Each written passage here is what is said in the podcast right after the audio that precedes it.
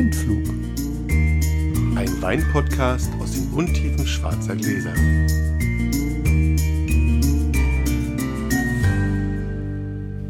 Hallo Sascha. Hallo Felix. Und hallo Annika. Hallo. Hallo. Wir sind zu dritt. Heute mal wieder. Heute aber erstmals nicht mit einer Winzerin oder einem Winzer. Stimmt. Wir schnorren heute PR. Annika, stell dich vor. Genau. Genau, ich bin Annika, ich schreibe für die Berliner Morgenpost. Ähm, ich kenne Sascha aus meinem Leben als roter Teppich-Reporterin Stimmt. und äh, schreibe nebenbei auch noch über Gastronomie für die Berliner Morgenpost. Und deswegen hast du den Zugang zu den Seiten, auf denen wir unbedingt mal sein wollen. Du schreibst ganz vielleicht eine kleine Notiz über unser Podcast. Genau. Und damit du weißt, worüber du schreibst, machst du mal mit. Weil wir dachten, mitmachen ist immer besser als nur reinhören. Das macht ja sonst gar keinen Sinn, wenn man nicht weiß, um was es wirklich geht. Genau. Annika hat also schon mal ein, zwei Folgen gehört und deswegen hat sie auch einen Wein mitgebracht. Und hat die freie Auswahl. Möchtest du anfangen? Nee, ich gucke mir erstmal an, was ihr so mitgebracht habt. Okay. Dann, äh, wir haben jetzt keinen Würfel. Jetzt sind wir, hm, warte mal, gib mir mal den Korken. Ich, so, ähm, das, hier, nee, das, hier ist die, das hier ist die Spitze. Und, ne, also dieser Teil ist die Spitze. Und wir gucken mal, auf wen er jetzt zeigt. Das ist wie Flaschen drehen, oder was? Wer ist wie Flaschen drin Der zeigt jetzt offensichtlich auf mich, also Ja, das muss stimmt. ich anfangen. So, wir trinken Vigna Tondonia Blanco Reserva von Lopez de Heredia Vigna Tondonia aus dem Jahrgang 2004.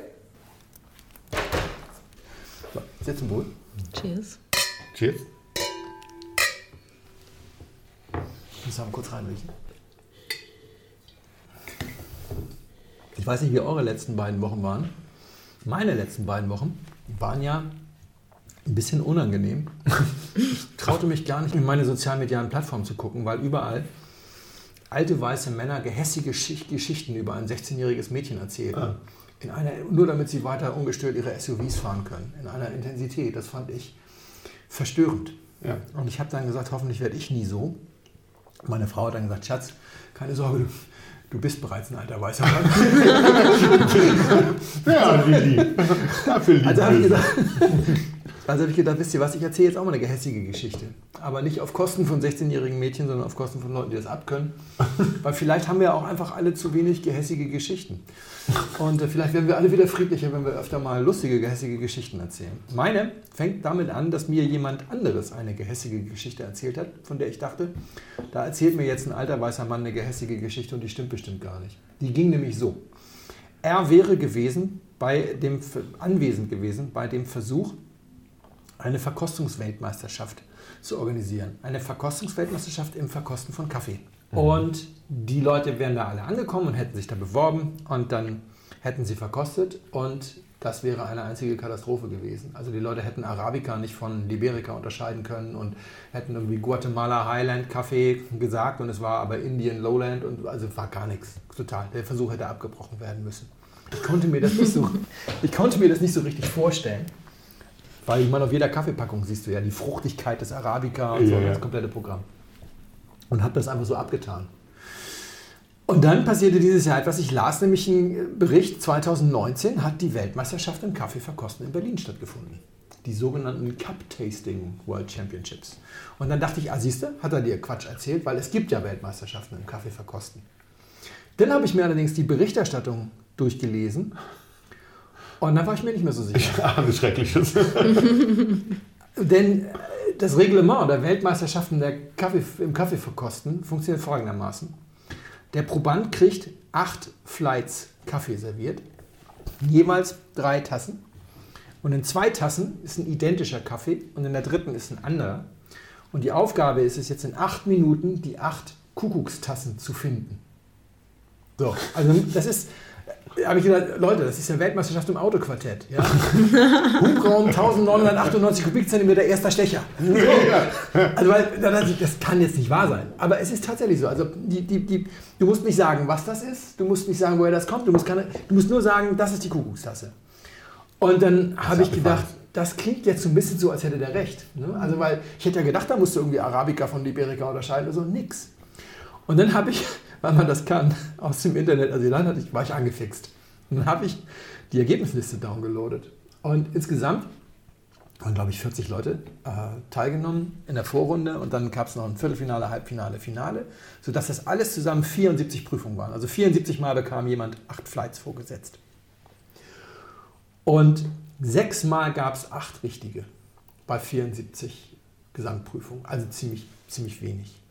Was ich aber super spektakulär fand, niemand hat zweimal acht richtige. Also die sechs verteilten sich auf sechs unterschiedliche Leute und der Sieger und damit amtierende Weltmeister im Kaffeeverkosten hat nie acht richtige gehabt, sondern hat alle viermal sieben richtige gehabt und sich jeweils über die schnellste Zeit qualifiziert, was auch bedeutet, dass auch im Finale kein einziger acht richtige hatte. Sondern muss man dazu sagen, ich bin so ein bisschen äh, äh, qua Ausbildung mit, mit Statistik belästigt worden und das das riecht einfach nach so einem Schwellenwertproblem. Ja, das riecht einfach so, als muss man sagen, es gibt eine gewisse Unterschiedlichkeit, die kann jeder riechen und darüber könntest du auch würfeln. Ja? Vor allem im, im, im, im, Hauptfeld ist ja noch einer ausgeschieden mit, mit drei Richtigen. Also wenn du deinen Schäferhund abrichtest, wenn du ihm drei Tassen vorsetzt, soll er immer eine anknurren. Ja? Und das nimmst du dann so als, nimmst du dann so als Urteil. Dann wäre der Erwartungswert, dass er so zwei bis drei richtig hat bei acht. Ja? Und, und dann wurde es, also du kannst das drehen und wenden, wie du willst wahrscheinlich hat der Typ mir die Wahrheit erzählt. Ja, ja. Und, und jetzt ist natürlich, denkt wahrscheinlich der ein oder andere Hörer schon, sag mal, Botmann, willst du uns jetzt gerade erzählen, dass alle Kaffees gleich schmecken? Nein, natürlich nicht. Ich sehe das ja auch, den Unterschied zwischen verschiedenen Kaffees und ich habe lange gebraucht, um den Kaffee zu finden, den der ich, gut schmeckt, ja. Der, den, den ich trinken will und so weiter und so weiter. Natürlich, aber es ist ganz offensichtlich so, Arabicas sind nicht fruchtiger als Libericas und Guatemala kannst du nicht schmecken und, und Highland versus, das ist alles, es gibt keinen wiederkehrenden Zusammenhang zwischen dem Standort und, und, und, der, und der Sorte und dem Geschmack. Ich meine, Kirschen schmecken ja auch nicht unterschiedlich, je nachdem, ob sie auf Kalkstein oder auf Lösslehm wachsen. Ja. Beim, beim, Wein streiten sich die Leute ja schon, ob es nicht eher Stimmt. das Klima ist oder wirklich der Boden. Aber beim Kaffee anscheinend nicht. Das ist viel ja Brand. Also ich meine, das ist ja nun ist es ja aber noch so, und jetzt wird es dann wirklich so ein, bisschen, so ein bisschen gemein. Also erstens, alle meine Freunde, die jetzt so ihre Siebträgermaschinen zu Hause haben, würden jetzt natürlich schreien und protestieren und sagen, nein, und das schmeckt man doch. Und was ich dann auch mal gesehen habe vor, vor einer Weile schon, war so, eine Berichter, so ein Bericht über die Weltmeisterschaft im Kaffee kochen. Die gibt es ja auch. Also nennt sich Barista World Championships, aber es ist eine Weltmeisterschaft im Kaffee kochen. Und da kommen dann ja die Leute an, da kommen ja die Leute an mit ihren vakuumierten Beutelchen mit, den, mit dem Kaffee sagen, jetzt meine Geheimmischung. Habe ich zu Hause gemahlen auf meiner 3000 Euro teuren Kaffeemühle, wo ich dann sieben Mikrometer als, als Korngröße eingestellt habe. Und dann kommen sie mit der digitalen Löffelwaage und wiegen 2,3 Gramm ab. Und dann wird das Wasser mit dem Tauchsieder und dem, und dem Digitalthermometer auf 87,4 Grad erwärmt und dann wird es zugeschüttet und dann mit der Stoppuhr 57 Sekunden und dabei gucken sie dann sehr, sehr ernst in die Kamera und sagen, vier Sekunden mehr und du kannst das alles wegschütten. und, und dann denke ich so, also ich mache mich jetzt, na doch, ich mache mich ein bisschen über die lustig, aber, aber die glauben das sicherlich alles. Aber wenn du dann weißt, dass sie das ja in der Jury vorsetzen, die ein bisschen besser ist als der Schäferhund. Ja? Also die, ja, also, die setzen das in der Jury vor, wo du weißt, wenn die das am, am Nachmittag nochmal in umgekehrter Reihenfolge den gleichen Leuten vorsetzen, dann gewinnt halt jemand anders, weil die können den Liberica, Liberica nicht von einem, von einem äh, Arabica unterscheiden. Also mit anderen Worten, ich glaube, da ist so ein bisschen Charlatanerie dabei. Wer jetzt aber das Blog liest, weiß, dass mich das immer umtreibt, was ich, ich glaube ja, wir Weinheinis sind eventuell auch so ein bisschen. Ich wollte sagen, so jemand mit einem, mit einem Kaffee-Podcast äh, würde wahrscheinlich über deine Weinverkostung genau das Gleiche das, erzählen. Das könnte durchaus sein, weil ich war vor, ich war vor zwei Jahren ja bei der, Weltme bei der Europameisterschaft der Sommeliers und habe ein Video darüber gemacht, kann man auch sehen in der Webweinschule, heißt der, der beste Sommelier Europas. Und da, was in dem Video nicht so herauskommt, weil es auch teilweise erst hinterher klar wurde, als ich die ganzen Ergebnisse so bekam. Ja diese Europameisterschaft der Sommeliers hat natürlich ein bisschen mehr Praxisbezug dahingehend, die machen auch so Rollenspiele auf der Bühne. Für Nicht-Sommelier hat das so ein bisschen was von Vater, Mutter, Kind auf der Bühne. also, bei Rollenspiele an sich. Da, da sitzen dann vier Juroren. Schwierig. Da sitzen vier Juroren und tun so, als wären sie Gäste. Hm. Und wollen dann irgendwas. Und der Sommelier muss denen dann irgendwas erklären und muss denen die Weinkarte. Und dann wählen die was aus einer Menükarte aus und dann muss er ihnen dann die Weine empfehlen. Und dann sagen sie, ja, aber ich mag lieber nicht das, das mag ich nicht so gerne. Und dann muss er Alternativen finden. Und genau, für mich hatte das ein bisschen was von Vater, Mutter, Kind auf der Bühne, aber ich hatte das große Glück, dass ich direkt neben einer deutschen Sommeliere saß, die mir das alles sehr genau erklärt hat. Und bei vielen Dingen verstehe ich es auch, vor allem, weil wir alle selber gerne essen gehen und uns manchmal wirklich wundern, wir kriegen dann so einen Wein und finden den so lala und dann kommt das Essen und auf einmal verändert sich Total, der Wein. ja. Also insofern, das hat einen gewissen Praxisbezug. Aber bei dieser Sommelier-Europameisterschaft gab es zwei Verkostungsprüfungen aus schwarzen Gläsern. Die erste war, genau wie wir hier sitzen, ne, kommen die Leute rein. Es gab vier Finalisten, wurde ein Wein eingeschenkt. Die werden auch auf irgendwelche Räume verteilt, damit die auch gar nicht mitkriegen, was die anderen machen. Der verkostete, der erste verkostete den Wein, beschrieb ihn und sagte, ich glaube, das ist ein Barolo. Dann kam der zweite, verkostete den Wein, beschrieb ihn und sagte, ich glaube, das ist ein Barolo. Und die Jury wurde sehr unruhig. Und ich dachte so, wieso wird die Jury jetzt so unruhig? Und dann kam der dritte rein, die, die dritte in dem Fall, verkostete den Wein, sagte, ah, ich glaube, das ist ein Cabernet Franc-lastiger Bordeaux. Und die Jury wurde nicht ruhiger. Was sich hinterher herausstellte, im Glas war Lopez de Heredia, Vigna Tondonia, Oh. äh, Reserva, Gran Reserva, Rioja. Und ich weiß jetzt nicht, wie gut du dich mit Wein auskennst, aber ein Rioja mit einem Barolo zu verwechseln, ist. Ziemlicher Fail. ja, Arabica, Liberica, halt die Schnauze, Brotmann. Irgendwie, wenn, du, jetzt irgendwie einen Rioja führen. Und deswegen war auch die Idee, dass zwei das hintereinander machen, schwierig. Und der Cabernet Franc War der Wein schuld? Ja, genau. der Cabernet Franc-lastige Bordeaux geht auch eher so in die Barolo-Ecke. Nee, die haben einfach gedacht, wenn der erste Barolo gesagt hat, dann sage ich das Gleiche, dann kann ich wenigstens nicht zu viele Punkte verlieren. Deswegen sagten die schon, riefen die ins Publikum, bitte nicht vorsagen und so weiter, weil schon klar war, es geht in die falsche Richtung. Es kam der vierte, tippte auf was? Barolo. Also bei allem Respekt, das war natürlich viermal ein komplett Fail. Ja. Und dann kam die zweite Verkostungsprüfung, da hatten die zehn schwarze Gläser vor sich aufgereiht. Und es war immer paarweise zwei alkoholische Getränke, die die gleiche Basis hatten. Also sagen wir mal zum Beispiel ein Rum und ein Cachaça, gemeinsame Basis Zuckerrohr. Ein Sherry und eine Trockenbeerenauslese, Ja, ja. gemeinsame Basis Weintrauben. Ja. Und dann war die Aufgabe zu sagen, was sind es und was ist die gemeinsame Basis. Kam der Erste und zog das so glatt durch, war beeindruckend, wirkte auch nicht so, als wäre es wahnsinnig schwer, weil du hast ja immer zwei, die dir den Hinweis geben, dann findest du relativ schnell, was vielleicht die Basis ist. Kamen Nummer zwei, drei und vier Kandidaten, hatten die Aufgabe falsch verstanden und dachten, sie müssen aus zehn willkürlichen Gläsern erst die Paare bestimmen. und sagten, ja, Wein, äh, Glas 1 und Glas 4, Glas 2 und Glas 5. Und wir wussten ja alle, sie verstehen es gerade falsch. Und deswegen, keiner hatte gesagt, ja, Wein 1, 2, 3 oder, oder Glas 1, 2, 3, 4. Wir wussten, die haben null Punkte gemacht. Und das war eben auch der Punkt. An, am Ende ist ja einer Europameister geworden, nämlich der, der es richtig verstanden hatte. Da haben die ja Aber auch da haben die ja auch nicht gesagt, Leute, dieses Jahr gibt es keinen Europameister, weil es gab acht Verkostungsprüfungen auf der Bühne, sieben mal null Punkte. Ist jetzt auch nicht so die mörder Ja, das stimmt. Ja, War so schlimm?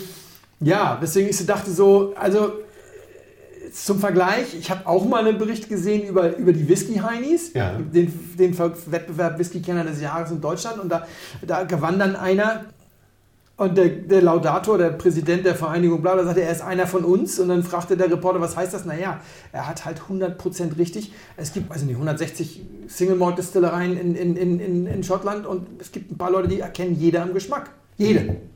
Ohne Fehler. Immer. Alles richtig. Das ist dann schon, wo ich sage, da ist keine Scharlatanerei. Soweit meine gehässige Geschichte. Ähm, Scharlatanereien wir uns doch mal hier um den Wein herum. Magst du anfangen? Ja, ich finde es faszinierend. Ich habe es noch nie gemacht, eine Blindverkostung. Und ich muss sagen, es ist nicht so meins.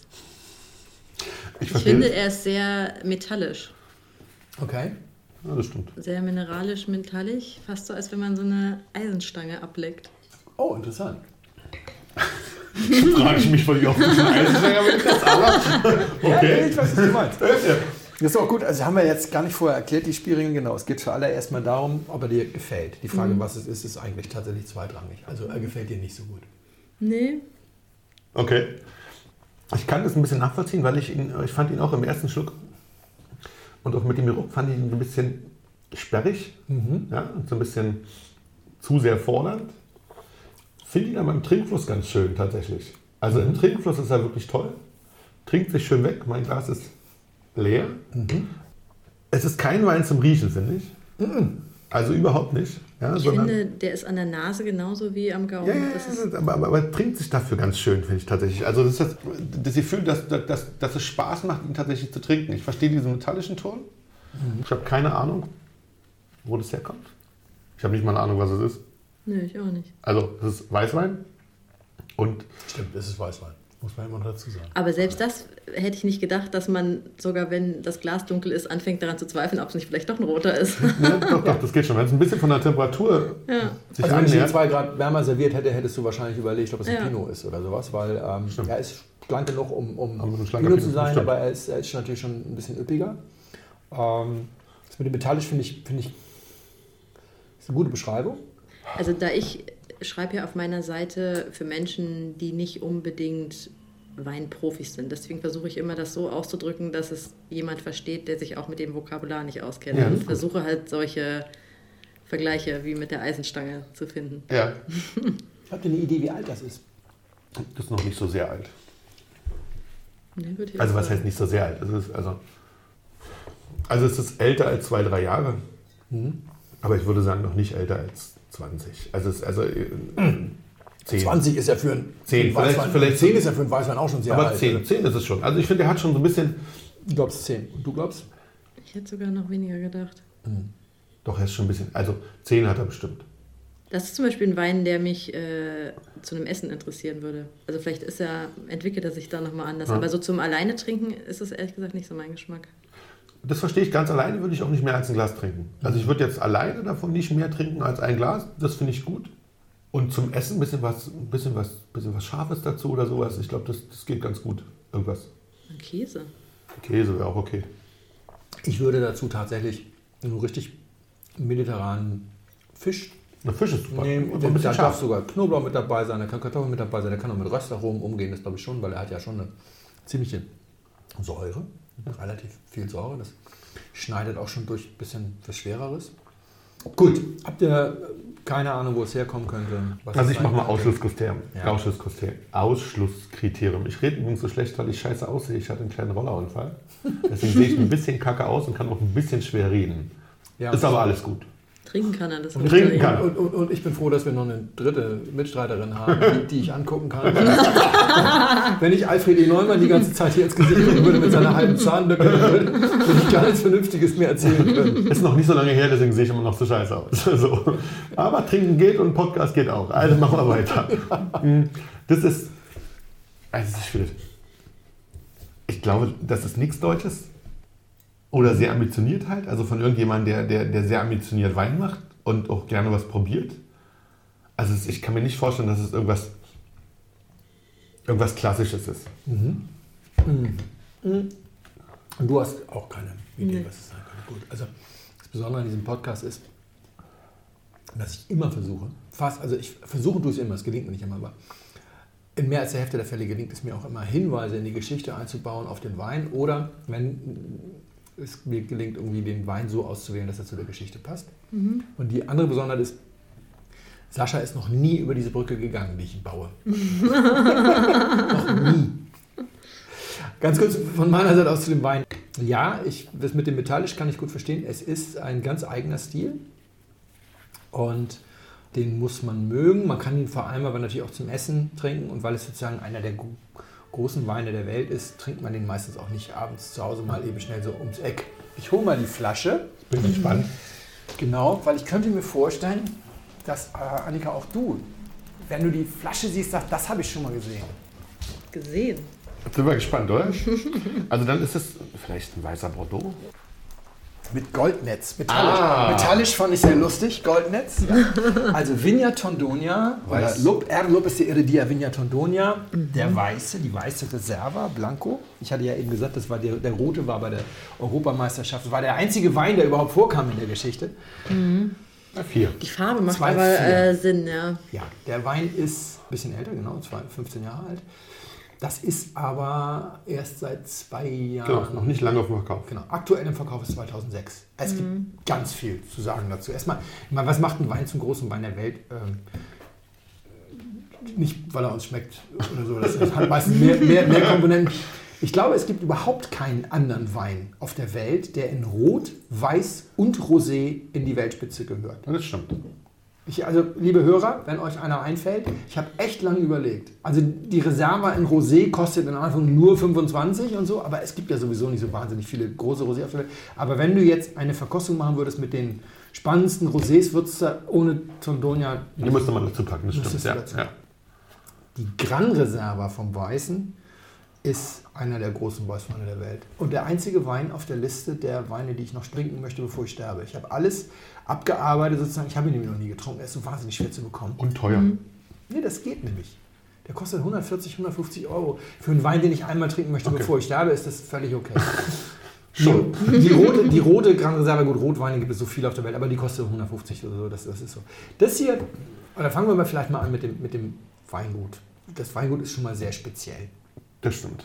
Erstmal der Name. R. Lopez de Heredia Viña Tondonia. Es ist die Kombination aus dem Namen des Gründers und dem Namen der wichtigsten Lage, des wichtigsten Weinberges.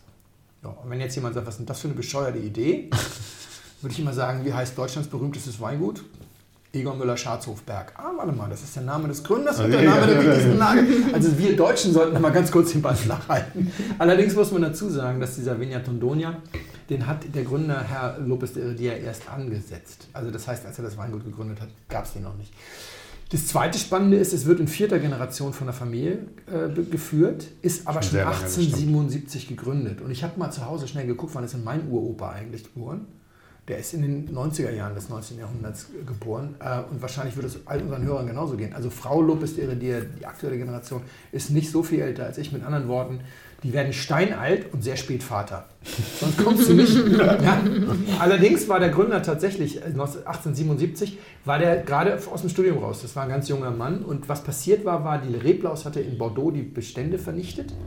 Und ähm, die Bordeleser Handelshäuser brauchten Wein und sind in die Raucher ausgew- ausgewichen. Und deswegen wurde da wie wild investiert. Er hat dieses Weingut gegründet. Zynischerweise wurde in 1899, glaube ich, die Grenze zwischen Frankreich und Spanien geschlossen und die haben die Weine ausgesperrt. Also so Protektionismus pur. Aber bis dahin haben die investiert. Und dann war so in den 90er Jahren, als dieses Weingut frisch gegründet war, war Lopez de Heredia eines der modernsten Weingüter der Welt. Eine also reine französische Kellertechnik, Weinfabrik sozusagen. Modern sind sie aber 100, noch. 100, 170, 170 Hektar unter Waffen. Modern sind sie immer noch? Nee, jetzt habe ich neulich einen schönen Satz gelesen von jemandem, der da war. Lopez de Heredia ist kein Weingut, es ist ein Museum mit Weinproduktion. Denn tatsächlich Machen sie es noch genauso wie. Genau, genau, Ja, gar ja, nichts okay. verändert. Also dieser Wein ist vergoren in Gärständern, also groß, großen Gärbehältern, die über 100 Jahre alt sind. Danach wandert er in Barrikfässer. Äh, Die, Reserva, die, die Crianzas liegen drei Jahre in Barriques, Ja, die Reservas sechs, die Gran Reservas neun, die weiße Gran Reserva sogar zehn. Alle gebraucht. Alle gebraucht. Die Fässer. Trotzdem, äh, die Fässer. Trotzdem, trotzdem haben die 14.000 Barrikfässer in ihren, in ihren Kellern liegen und eine eigene Fassbinderei.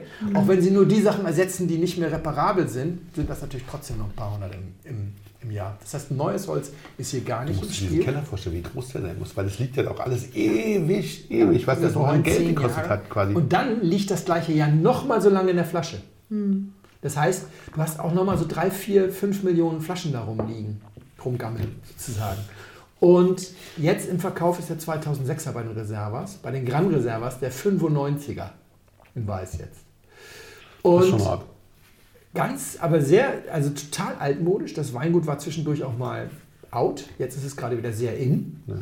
Dazu dann dieses, ja, ist das Jugendstil-Etikett, ich würde denken. Ne? Und ähm, Und dieses, das dieses, dieses schicke Goldnetz, was, du- was du so von billigen Flaschen aus dem Supermarkt kennst. So, wo du denkst, Ja, ah ja. haben das erfunden. Und wenn der Wein rauskommt, ist er eine ganze Weile für einen vernünftigen Taler zu kriegen. Er kostet dann so zwischen da sind wir so 33 Euro. Ja. Das, das, geht- das geht. Und dann, wenn du diesen Zeitraum so verpasst, die sechs, acht Wochen, in denen der dann irgendwie so, so äh, rauskommt, dann musst du witzigerweise relativ schnell ziemlich viel Geld in die Hand nehmen. Also das ist jetzt der 2004er. Äh, ich habe mal geguckt, wenn ich den jetzt noch kaufen wollen würde, obwohl er erst vor zwei Jahren rausgekommen ist, müsste ich schon gleich wieder 50, 55 Euro bezahlen. Es hat von dem damals 33.000 Flaschen gegeben. Ist nicht viel für so ein großes Weingut. Genau, bei 170 Hektar ist das, ist das, zeigt das, das, sieht da, das ist schon eines der Spitzenprodukte. Und man muss aber sagen, ich glaube, vom 2006er jetzt gab es nur 13.000 Flaschen. Also das schwankt auch sehr. Die machen das wirklich einfach so, wie es gerade passt. Vielleicht zur Rebsorte noch ganz kurz. Das ist 90% Macabeo, 10% Malvasia. Wobei bei Malvasia muss man ja sagen, da versteht jeder was anderes drunter. Also Malvasia ist ja irgendwie alles. Also es gibt 15 Rebsorten, sogar rote, die Malvasia genannt werden. Und es gibt einen Wein in Italien, irgendwie einen süßen, äh, gespriteten Likörwein. Stimmt ja immer. Bei Thomas Mann, ne? nach dem Rotspon kam der, kam der Malvasia, Buddenbrooks.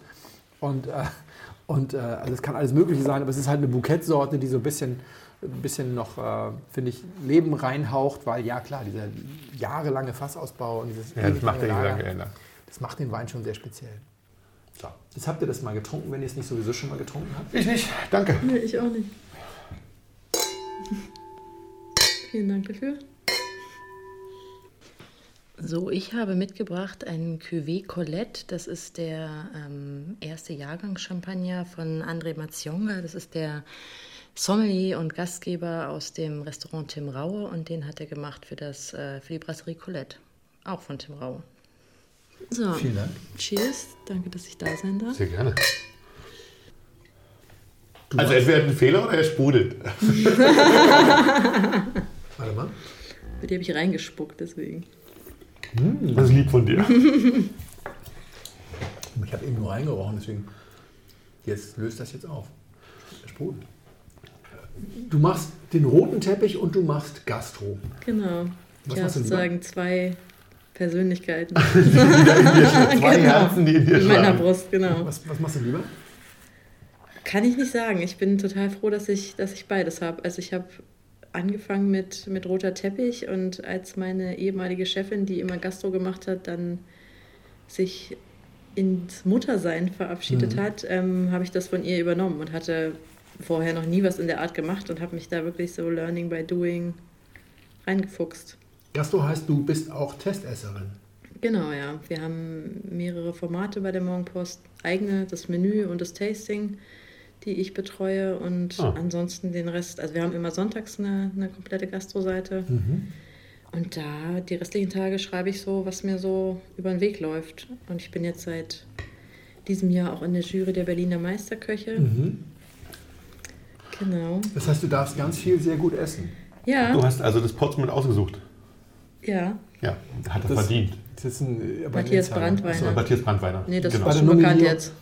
Ja, aber unsere Podcast-Hörer sind ja äh, die ganze Republik verteilt. Ja, das ist natürlich. Ach so, Deswegen, ja. Genau. deswegen die Wahl. Also, also du warst, ah gut, du warst mit dafür zuständig, dass unser lieber Freund und hier schon im Podcast mehrfach erwähnte Gastgeber Matthias Brandwein, Den wir sehr mögen. Potz, Der aber auch Ähm, großartig ist. Der ist Ja. sehr großartig. gewählt wurde zum, zum Gastgeber des Jahres. Wie oft der noch gehst so klein ist. Obwohl er noch so vom Alter her ist er ja sehr klein. Den müssen wir auch mal machen. Ja, ja, Der einzige Mensch, der es geschafft hat, seinen Sommelier beim österreichischen Bundesheer zu machen. Und die Geschichte, wie der Sommelier geworden ist, ist sensationell. Aber das machen wir an, aber reden wir lieber über dich. Wie oft gehst denn du dann beruflich essen? Manchmal vier, fünfmal die Woche. Das ist ja ein, das ist ja ein furchtbarer Beruf. Aber ich versuche dann auch, äh, so wie ihr, dann auch die anderen Tage tatsächlich mal nicht zu trinken, weil es dann doch manchmal ein wenig Überhand nimmt. Ja. Stimmt, weil zum Essen gibt es ja immer was zu trinken. Genau, ja, Zwangsweise. ja. Oh. Und man meldet sich vorher an als, äh, ja, du bist ja nicht, du bist ja kein Michelin-Tester, deswegen meldest du dich ganz normal an. Es kommt immer drauf an. Ich gehe auch manchmal einfach, um zu gucken, ob die ihre Hausaufgaben gemacht haben, melde ich mich dann an, ohne zu sagen, Kommt von der Morgenpost? genau. Und manchmal wissen die dann, manchmal wissen sie es auch nicht. Okay. Aber ja, es ist natürlich, wenn ich irgendwo hingehe, oft nicht repräsentativ, weil die sich natürlich sehr viel Mühe geben. Ist Und dazu ist aber auch die Gastroszene in Berlin nicht groß genug. Also ich glaube, jeder kennt die Jury der Berliner Meisterküche, jeder, der in der, ein Restaurant hat, kennt die äh, Gastrotester der, der Tageszeitungen. Ja, das stimmt. Bist du dann eher Tester oder bist du eher Reporter? Das heißt, geht es eher darum zu sagen, ich finde neue Sachen, ich finde erzählenswerte Geschichten oder siehst du dich tatsächlich eher so nach dem Motto, ich muss mal gucken, ob die im Fassil wirklich kochen können? So und so. Also ich muss sagen, so einen richtigen Verriss musste ich bisher Gott sei Dank noch nicht schreiben. Mhm. Ähm, Musstest du nicht oder wolltest du nicht? Na, nee, bisher habe ich mich eher immer dafür entschieden, dann einfach nichts zu schreiben, muss ich gestehen. Und dadurch, dass ich ja auch aus dem äh, Promi-Bereich ähm, komme, schreibe ich natürlich auch ganz gern einfach über die Menschen hinter, hinter dem Restaurant und über deren Geschichten. Genau. Macht natürlich auch Sinn. Was ist denn dein aktuelles Lieblingsrestaurant in Berlin? Das Oder kann darfst man doch nicht fragen, oder? Hast du einen Lieblingswein? Das ist doch, jetzt müsste man sich zwischen seinen Kindern entscheiden, oder? Schöne Antwort. Also das wird man ja natürlich häufiger gefragt, aber meistens... Ich glaube, dass es ja eine kleinere Familie ist. Also wenn du jetzt zu mir sagen würdest, Lieblingswein, ja, das wäre schwierig, aber wenn du jetzt sagen würdest, was ist denn... Das Kind ist bei ihm einfach hat nur eins. Nee, aber du hast ja, das ist, also Berliner Restaurants ist ja eine Untergruppe. Und, und, Aber man äh, könnte ja sagen, wo würdest du hingehen und freiwillig Geld bezahlen? Ja, stimmt, das ist immer eine gute Frage. Ich mag sehr gern das Laila. Ich weiß nicht, ob ihr das kennt, israelische Küche. Ah, doch, doch, doch, das habe ich schon gehört. Ja. Das ist von so einem israelischen äh, Sternekoch, Maya Adoni heißt er. Und ähm, der ist hier natürlich nicht immer präsent, Ja. aber hat das Konzept gemacht. Das ist da am Anhalter Bahnhof. Und ich, also ich mag einfach diese israelische Küche, diese, dass du das Gefühl hast, du bist wirklich, du hast halt einen Tisch und das ganze, der ganze Tisch ist voller Essen. Und es ist alles zu viel. Es ist alles, also zu viel Gewürze, zu viel, oder nicht zu viel, ich mag das gerne. Also Ja, ja. ich stehe schon, drauf ja. auf diese auf diese sehr intensiven Aromen und es ist zu viel zu essen, du rollst da raus. Ähm, die Leute sind unglaublich nett und gastfreundlich und Okay. ähm, ich finde es sensationell. Cool. War ich noch nicht? Ich doch nicht. Das kann man sich gleich mal merken. Das ist gut. Sehr gut.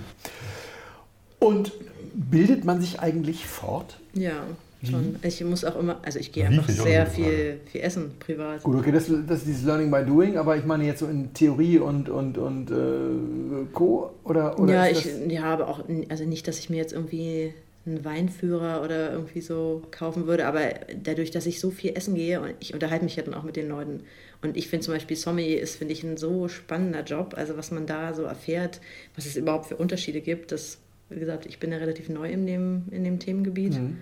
Ja, haben wir die nicht schon mal, haben wir die ähm, Sommeliers nicht schon mal verrissen, so ein bisschen? Ein paar? Haben wir nicht ein paar Sommeliers schon mal so im Pauschalen zerrissen? Ach, natürlich, es gibt auch welche, die sind nicht gut. Und Genau, die, du merkst ja auch zum Beispiel der Matthias Brandweiner, der ist, ähm, den merkst du ja auch an, dass der das so lebt. Es gibt Ja. auch Leute, die spulen dir halt was ab, die haben, das kann ich, also auch wenn ich gelernt, kann ich das auch irgendwo vortragen. Aber dass jemand mir wirklich das Gefühl hat, ich habe da ja eine Geschichte gehört gerade. Und, also ähm, ja, bei mir war es, als ich das erste Mal merkte, dass man auch verarscht wird, dass die auch einem wirklich einfach mal kompletten Blödsinn erzählen. Entweder weil sie es selber glauben oder weil sie wissen, dass es am Gast funktioniert. Das, das war für mich ein sehr frustrierendes Erlebnis. Das war einer der Punkte, an dem ich dachte, ich muss selber ganz viel darüber wissen. Ich muss inhaltlich wissen. Aber die Frage bezog sich gar nicht so sehr auf den Wein, sondern eben vor allem dann auch aufs Essen, aufs Kochen, also so was äh, Garpunkte, Garmethoden, bla bla bla angeht, weil die Leute erzählen dir ja gerne mal, ja, und wenn sie das dann so garen, dann, dann werden dann die Bitterstoffe werden dann irgendwie denaturiert und dann kommt einer und kommt ein Lebensmittelchen und sagt, Mann, hat der dir gerade ein Mist erzählt. Weißt du, Kaffee. Also nach dem Motto, hey, 87,4 Grad, sie können das alles wegschütten. 87,3, das ist der Punkt. Das habe ich ja auch erstmal alles geglaubt. ja. ja, na klar. Also da auch ab und zu mal einen Kochkurs oder Kochkurs nicht, aber ich koche einfach selber wahnsinnig äh, viel. Ehrlich? Ja. Und warum war ich Ehrlich? also da, muss- dazu muss man sagen, dass wenn wir jetzt an Annika runtergucken, sie nicht aussieht, als ob sie viel isst. Also ich sehe aus, als ob ich viel esse. Felix auch ein bisschen. Annika gar nicht. Aber das hat ja auch seine Gründe, ne? Ich mache ja auch immer viel Sport, deshalb. Ach so. Damit ich nicht so aussehe, wie man sich einen Gastrokritiker halt so vorstellt. Verstehe. Und die Frage, die mich als Weinkritiker immer wieder ja. trifft oder die, die, die mir immer wieder serviert wird, ist, was ist mit den Bestechungsversuchen? Oh. Hat sie überhaupt, gibt Ist sie mir noch überhaupt? nie passiert. Ist ja auch noch nie also passiert. nur so, dass, also sagen wir mal so, ich merke, dass Leute, seit ich zum Beispiel in dieser Jury bin, habe ich das Gefühl, dass Leute ein wenig zugewandter sind, sagen wir mal so. Aber es hat mir jetzt noch nie jemand irgendwie einen Schein zugesteckt oder Aber du wirst, wie viele Leute sind in der netter Jury? bedient. ich, ich meine das schon, ja, Ja. dass das so Wie viele ist. Leute sind in der Jury? Äh, zu zehn sind wir. Ja gut, das, Oh, das sind mehr. nicht viele, ja. Na gut, du musst ja nur drei bestechen, dann hast du schon gewonnen. okay, das ist, das Also ist es gibt da ja auch äh, diverse Geschichten von Gastrokritikern, die über sowas gestolpert sind. Nee, Ja, das stimmt. Hatten wir auch schon.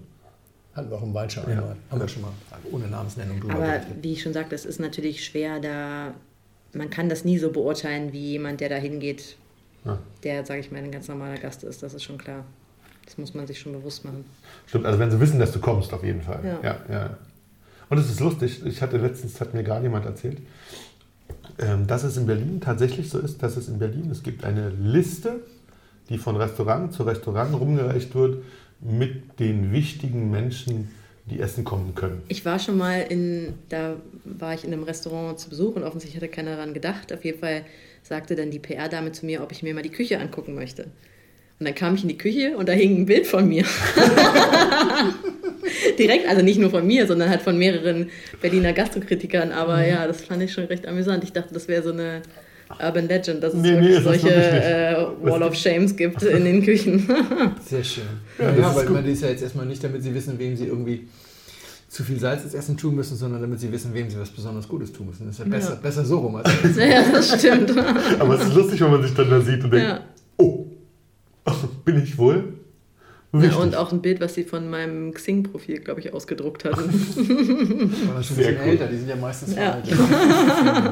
Ja, ich denke auch, also mich, wenn man mich nicht kennt, würde man mich auf dem Bild nicht, äh, nicht wissen, dass ich das bin. Sehr schön. Ja. Was haben wir denn hier im Glas, Sascha? Schaum. Schaum. Bubbles. Gute Bubbles? Bubbles. Gute Bubbles. Ja, gute Bubbles, aber Fruit- Champagner. fruity also Bubbles. Champagner. Fruchtige Bubbles. Ähm, meinst du, dass es Champagner ist? Das Champagner ist kein deutscher Sekt. Ich weiß, bei Deutsch weiß ich es okay. Aber erstmal, gefällt uns das? Ja, das ist fruchtig, das ist trinkig. Hat mir einen Tick zu viel Zucker vielleicht. Also ist mir ein Tick nicht trocken genug. Mir persönlich.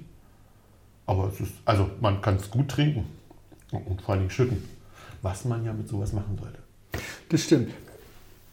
Ich finde ihn nicht zu süß. Also mir ist, er, mir ist er nicht zu süß. Ich finde, es ist sehr viel Frucht. Es ist gar nicht so viel Zucker. Also es klebt nicht. Es ist so, es ist eine tolle Frucht und, und ähm, die Frucht ist schön. eine beerige Frucht auch. Also was die Vermutung nahelegt, dass da viel Pinot Noir im Spiel ist.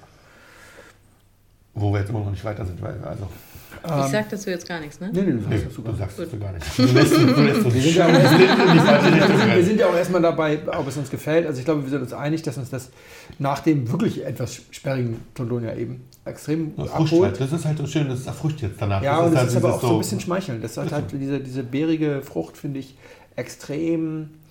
Die streichelt mir gerade übers Köpfchen und sagt, Ach ja. ich bin da. Bringt noch ein Stückchen. Das finde ich gut.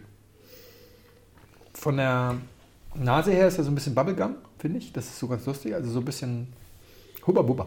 Bubba, bubba. Hubba Bubba. Bubba, bubba. Ähm, die Perlage fand ich so mittelfein. Die fand ich wirklich nur mittelfein. Also Das stimmt, die ist nicht, die ist nicht extrem feier, aber die ist auch nicht, die ist auch nicht bröle und zurückhaltend.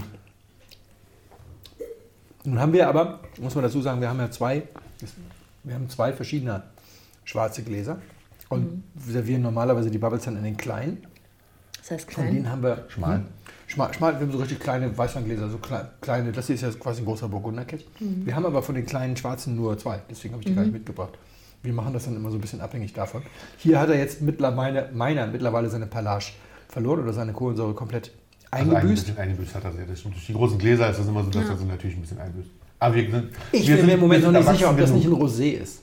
Ob Ah, das das ein Rosé-Schaumwein ist. Ich würde fast vermuten, es ist ein Rosé-Schaumwein. Habt ihr euch Und jetzt schon entschieden, ob es Champagner Champagner ist oder nicht? Ich bleibe bei Champagner. Du bleibst bei Champagner und ich würde sagen, es könnte auch Frankreich außerhalb der Champagne sein. Deutschland oder Frankreich außerhalb der Champagne. So, das war jetzt mal. Achso, Jahrgang Qualität. Ich glaube, das ist kein Nee, Jahrgangsschaumwein. ist ich glaube, das ist so eine, so eine Basis-Rosé-Brüt. Ja, Soll ich die Flasche holen oder soll ich erst Du kannst es erzählen? auch du Einfach kannst sagen. erzählen. Also es ist ein Champagner. Es ist ein Jahrgangschampagner, Jahrgang, oh, 2012. okay. Und es ist der äh, Cuvée Colette von André Mazionga. Kenn ich nicht. Aber Masonga ist vom, vom, äh, Vom Restaurant Tim Raue, Raue. Der Sommelier Der und Sommelier, Gastgeber, der das ist macht, seine, seine eigene, Ach, das ist die eigene Nummer. das ist die eigene Nummer. der das macht heißt, er seit kostet dann auch- 2011, glaube ich, macht er auch eigene Cuvées und ähm, Kostet dann auch 500.000 Euro, weil diese Weine sind abstrus teuer. 4000 Flaschen gibt es davon nur. Das ist aber relativ viel dafür, dass er die sel selber vertreibt. das ist nur, finde ich gut. Also, wenn er das schafft, ist Respekt. Im Sommer ist der rausgekommen, ich glaube im Juni. Hat er Und ist dann, ist dann Blonde Blanc, Blanc- Blonde Noir, Blonde. Das äh, Ist einfach ganz lässt er im. Dunklen. Ach, das steht wirklich nicht Nee, drauf. steht nicht drauf. Okay, und ich habe es auch im Internet nicht gefunden. Das Ja. äh, Champagnerhaus ist ein ganz kleines, was auch offensichtlich nur da, sich dadurch hervortut, dass es mit ihm zusammenarbeitet. Die haben hauptsächlich Chardonnay und Pinot Noir. Aber was exakt da drin ist, Ja. äh, daraus könnte mehr Pinot Noir als Chardonnay sein in dem Fall, ne? Also, Ja. lässt er sich nicht in die Karten gucken. Interessant. Ich habe die Weine mal angeboten bekommen fürs Blog von der, von der, von der ähm, PR. Die hat eine eigene PR-Firma dafür engagiert. hat Er er. macht, ja, er macht das sehr professionell, weil diese Weine kosten ein Vermögen. Und das war das, was mich so ein bisschen abgehalten hat. Er macht auch mit Markus Schneider eine Rotwein-Cuvée und die kostet da 140 Euro. Also teurer als alles, was Markus Schneider selber macht. Wo liegt der? Also der ist auch, ich habe zwei weitere Champagner von dem Champagnerhaus gefunden, die waren weit günstiger als, also der ist Ja. jetzt bei 72. Okay, das ist nicht geschenkt, Ähm, ehrlich. Ja. 29 waren andere Flaschen, die ich von denen äh, Genau, gefunden und, habe. und das war bei Schneider und, und, und, und so auch. Also ich kenne Herrn Masjonga nicht, tatsächlich gar nicht. Das ist mir nur mal so angeboten worden. Und ähm, ich habe dann gesehen, dass er halt zum Beispiel mit Markus Schneider macht, er macht auch noch mit zwei, drei anderen Weinen. Und seine Weine waren immer teurer als die besten des Hauses.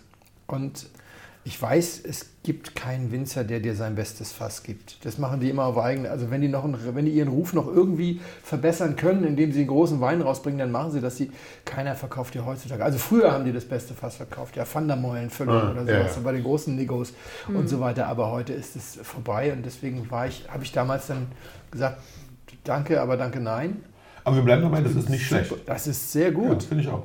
Sehr Und gut. der, die hatten ähm, im Danke. Rahmen der, sehr gern, äh, der Fashion Week ein Launch-Event, ah, ja.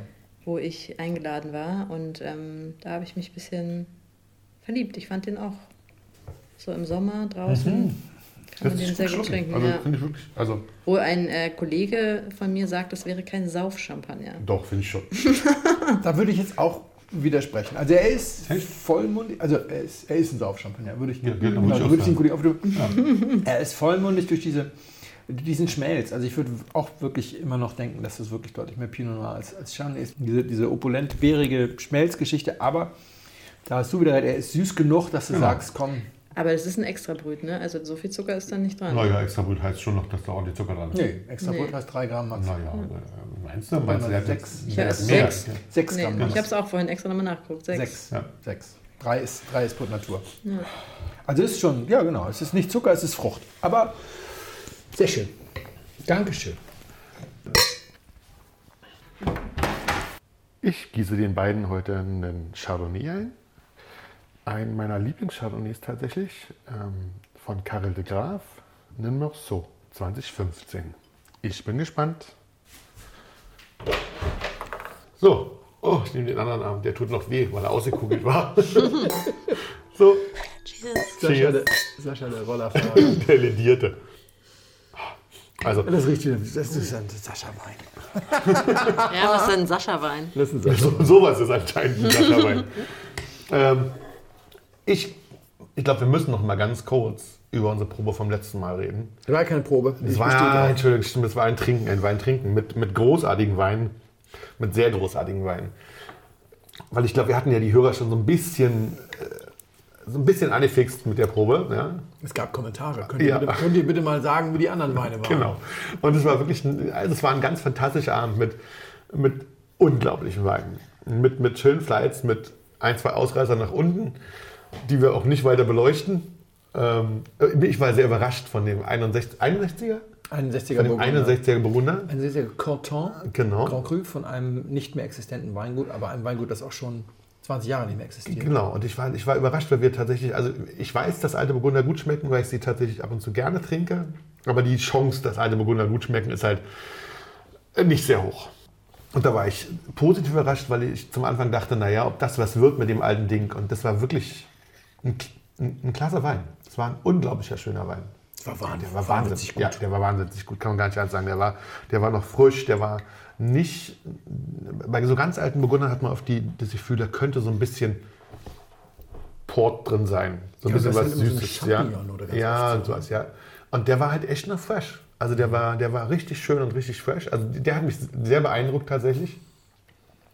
Die anderen Sachen waren auch wirklich großartig. Ich möchte noch mal einmal ganz kurz darauf zurückkommen, was, was mich tatsächlich beeindruckt hat. Das war, auch wenn er von mir kam, war, war, war das der Pego. ähm, ich habe da noch mal jetzt die letzte Zeit drüber nachgedacht. Und ähm, ich glaube, ich kann ja sagen, ich habe relativ viel Wein schon in der Zwischenzeit getrunken. Aus allen möglichen Ecken der Welt und aus allen möglichen Preisklassen von ganz günstig bis sehr teuer. Und auch manches Gutes dabei. Und manches wirklich, wo du sagst, ein absoluter Spitzenwein. Ein wirkliches Granatenstück. Also wirklich, wo du sagst, geil, geil, geil. Aber tatsächlich, war für mich sozusagen der Pego, war das erste Mal ein Wein, hat ein bisschen gedauert, ich das sozusagen verarbeitet habe, der mich so sehr geflecht hat, dass ich, dass ich tatsächlich sagen würde, es war bis jetzt einer der aller, allerbesten Weine, die ich getrunken habe. Weil diese Komplexität und dieses, diese, diese, dieses alles, was dieser Wein brachte, so eine Eigenständigkeit hatten und so, so eine, naja, so, so, so was ganz Besonderes. Ja? Du sollst ja aber jetzt nicht das Lied über deinen Wein singen, sondern die anderen Weine. Also nee, ich finde jetzt erstmal singe ich gerade noch mal kurz zu Ende. Das ist ja, ja, also das, möchte ich kurz. Es ging ja auch nicht darum, dass ich habe den ja nur gekauft. Ich habe den nur gekauft. Ja, ja. Aber trotzdem war der so besonders, dass ich, also ich wird einer meiner größten Weine tatsächlich. Und ich verstehe sozusagen auch, das erste Mal habe ich tatsächlich eine 100-Punkte-Bewertung. Ähm, Hast du so als- eine, so eine lebenslange All-Time-Favorites-Liste? Nö. Also Nur ich hebe ein bisschen Kopf. von den, von den Sachen auf und ein bisschen was merke ich mir dann schon. Aber das war schon, das war schon wirklich besonders. Und ich kann es immer noch schmecken. Für den lohnt es sich sozusagen, die aufzumachen. Ja, für den lohnt es sich sozusagen, den, den erstmal gleich an erste Stelle zu setzen und dann mal gucken, was im Leben noch kommt. Also nicht, dass ich nicht schon wahnsinnig gute Weine getrunken habe. Von, von dir, von mir, von allen möglichen anderen, die jetzt auch nicht, nicht schlechter waren. Ja, aber anders. Aber dieses Eigenständige, dieses Herausstrahlende, nur für mich. Ja, es war ja auch, der hat ja nicht allen so gut geschmeckt. Muss man ja auch sagen. Da müssen wir gleich nochmal kurz drüber Ja, also- sprechen, wem der gut geschmeckt hat. Das fand ich sehr be- bezeichnend. Aber jetzt machen wir erstmal weiter. Ähm, und das war, das war schon spannend. Die anderen Weine waren natürlich auch toll. Also mich, mich hat der Grange, den mochte ich, den habe ich ja schon mal getrunken. Den fand ich unglaublich schön. Dein Barbaresco, den hatten wir ja schon im Podcast. Das war natürlich, der hat sich auch am Abend, naja, der hat sich nicht schlechter dargestellt, als er ja, sozusagen ja. am Tage war. Der war auch outstanding, ja, das war ganz toll. Was war noch gut? Ähm, richtig gut war noch der, der oh, der ET, der Triebaumer. Den hat, der hat mir auch sehr gut gefallen. Ried Marienthal Ried Marienthal, 2001. ja, 2001, der war sehr, sehr schön. Der hat mir richtig gut gefallen. Der Wittmann war keine große Überraschung, dass er so gut ist. Ja. Wir waren Das ist, ja, das ist ja das Interessante. Und jetzt holen wir dich mal wieder ab. Warte, warte, lass mich noch einen Satz dazu sagen. Wir hatten noch ganz, weil wir ja von dir Champagner hatten. Und zwar, wir hatten als Einstieg hatten wir ähm, Krug Champagner und danach 2004er Dom Perignon. Und der Krug war schon wirklich gut. Also, okay, wir wissen alle, Krug ist wirklich gut. Aber der sah echt ein bisschen klein aus neben dem 2,4er Dom. Das, muss man das, wirklich Das sind die zwei Dinge, die, die für mich beeindruckend. sind. Also wir hatten ja schon vorher mal kurz geschildert, was wir gemacht haben. Genau. Die Idee, jeder hat irgendeinen Wein im Keller, der eigentlich zu gut ist, um ihn irgendwie so wegzuschlüpfen und wartet immer auf die Gelegenheit und lass uns die doch alle zusammenschmeißen. Sascha hat dann halt gleich mal drei gebracht, das ist ja auch, Vier, der eine war bloß tot. für eine hatte Kork, ist ja schade. Aber, Aber den hatten wir schon mal getrunken, das war gut. aber also für mich das, das eine ist, es ist immer wieder interessant, Sachen gegeneinander zu stellen einfach mal so einen gewissen Kontext herzustellen. 2004 Dom Perignon wussten wir alle, weil ich glaube, alle, die da waren, hatten den schon mal getrunken, bis er Wein.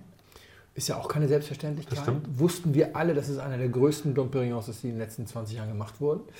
Kam aus einer perfekten Flasche und hat diesen Krug so weggeblasen. Ja, das. Krug, das war, das war einfach, der Krug war vorher, das war ein fresher, super schöner Champagner mit einer so einer, das musst du dir so vorstellen, der hat so eine ganz feine Pallage, so eine schon- Freshness oh, und so weiter. Und ich trinke ja gerne auch andere Schaumweine und gerade die Schaumweine aus den etwas wärmeren Gegenden, wie zum Beispiel Franciacorta, die haben dann eher so eine Würze und so eine, so eine gewisse Tiefe, die diesen Champagner manchmal abgeht. Aber das zahlst du immer, der Preis, den du zahlst, ist nicht so eine ganz feine Pallage und die Säure ist nicht ganz so und so weiter. Hat Und du denkst so dein ganzes Leben, das, das geht halt nur entweder oder. Und dann kam dieser Dom und sagte, nö, geht auch beides.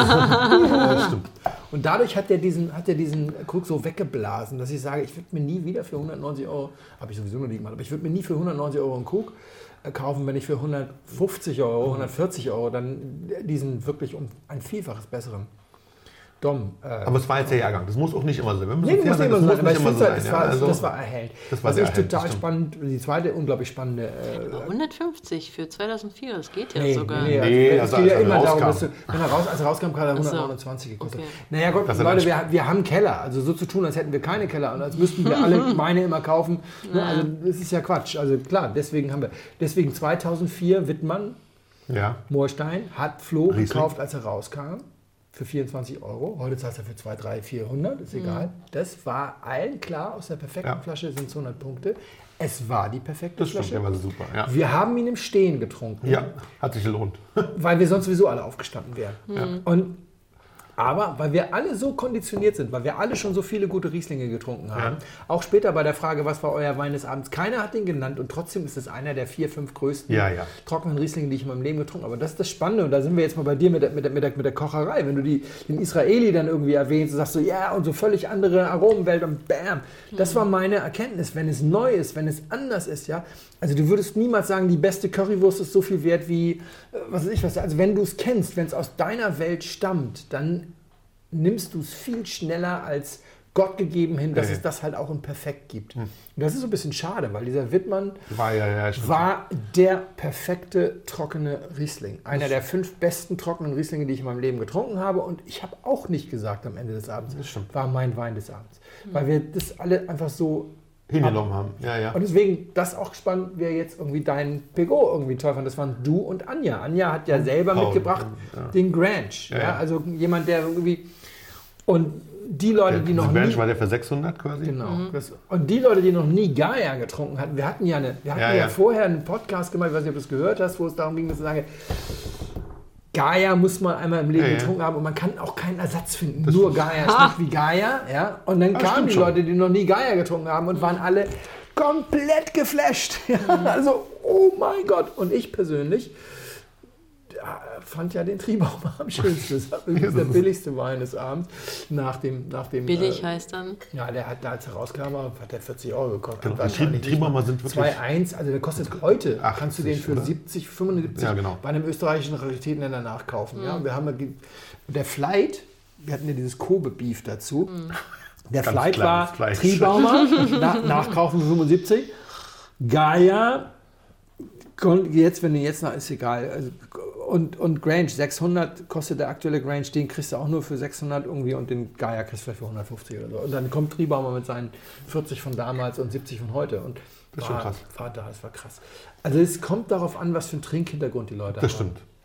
wie sie es einordnen. Ja, das stimmt. Also, die, also d- gerade der Pego und der, und der Grange das sind halt, die sind halt sehr speziell.